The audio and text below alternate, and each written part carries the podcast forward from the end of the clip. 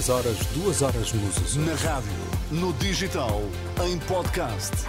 Música para sentir, informação para decidir.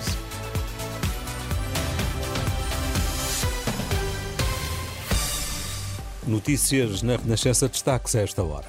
Luís Montenegro acusa o Partido Socialista de ser o cúmulo da instabilidade política. Hoje, António Costa entra na campanha socialista. Um terço das empresas em Portugal já usa inteligência artificial. Perante uma sala cheia no Aeroparque, em Santa Maria da Feira, o líder da Aliança Democrática acusou na última noite o Partido Socialista de ser o cúmulo da instabilidade política. Nós temos a estabilidade que nos é trazida por muita gente dinâmica, muita gente competente, muita gente com conhecimento da sociedade, que não tendo vida política e muito menos partidária, está disponível para estar connosco. É isso a AD. E do outro lado, do Partido Socialista, temos o maior exercício de instabilidade da história da democracia portuguesa. Um governo que dispõe de maioria absoluta no Parlamento e que não é capaz de se aguentar é ou não é o cúmulo da instabilidade política. Palavras de Luís Montenegro em Santa Maria da Feira. António Costa irá entrar hoje na campanha socialista rumo às legislativas de 10 de março. Vai participar ao fim da tarde num comício do partido no Porto, confirmação feita na última noite por Carlos César, o presidente do PS, na CNN Portugal. António Costa irá participar nesse comício a decorrer no pavilhão Rosa Mota, vindo de Roma, onde esta manhã irá discursar no Congresso do Partido Socialista Europeu. Ontem, António Costa apelou aos indecisos para que façam a sua escolha até ao dia 10, o ainda Primeiro-Ministro lembrou que as eleições vão determinar o futuro do país. Aquilo que eu espero é que os eleitores todos eh, reflitam. Eh, eu sei que as sondagens valem o que valem, mas aparentemente todos dizem que há um elevado número de indecisos. E eu acho que está na altura eh, das pessoas que ainda não decidiram o seu sentido de voto refletirem bem sobre a escolha que vão fazer porque essa é uma escolha que vai ser determinante para o nosso futuro.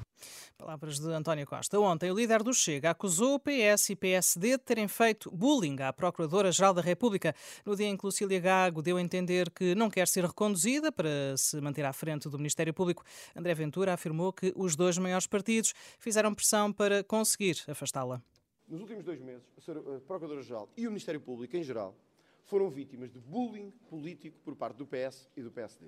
Eu não sei se o que levou a Sra. Procuradora a tomar esta decisão foi a perspectiva de que não haveria nenhumas condições políticas para continuar no seguimento do ato eleitoral que vai ser feito a 10 de março. Mas há uma coisa que é verdade. É que estes dois partidos nos últimos meses fizeram tudo, mas mesmo tudo, para fazer cair a Procuradora-Geral da República, para afetar a credibilidade do Ministério Público e para se protegerem a si próprios.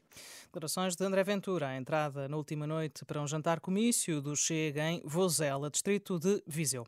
Um terço das empresas nacionais já usa inteligência artificial, é o que avança a Renascença, a presidente da Associação Portuguesa para a Inteligência Artificial, ainda segundo Goretti Marreiros. As novas tecnologias vão permitir aumentar a produtividade e responder à falta de trabalhadores. Saiu também recentemente um estudo que 30, 35% das empresas em Portugal já estão de alguma forma a utilizar uh, inteligência artificial. Portanto, e isso vai ajudar bastante a, a aumentar a, a, produtividade. Em algumas áreas, e Portugal sofre bastante disso, vai ajudar a colmatar a falta de, de, de recursos humanos. Portanto, nós estamos fortemente limitados pela falta de talento. Os nossos jovens fogem muito de, de, de, de Portugal e não tanto pela, pela falta de emprego. Presidente da Associação Portuguesa para a Inteligência Artificial, Goretti Marreiros, é convidada esta semana do programa Dúvidas Públicas, o programa conduzido pelos jornalistas Sandra Afonso e Arsénio Reis. A entrevista será transmitida hoje depois do meio-dia, ficará também depois disponível em rr.pt. A Comissão de Trabalhadores da Auto Europa considera inaceitável a proposta da empresa de aumentos salariais de 5%, diz que não faz sentido depois de um ano de excelentes resultados da fábrica de automóveis de Palmela. Em comunicado, a Comissão de Trabalhadores adverte que caso não exista exista um pré-acordo de empresa até dia 13 deste mês. A resposta será dada em reuniões plenárias de trabalhadores.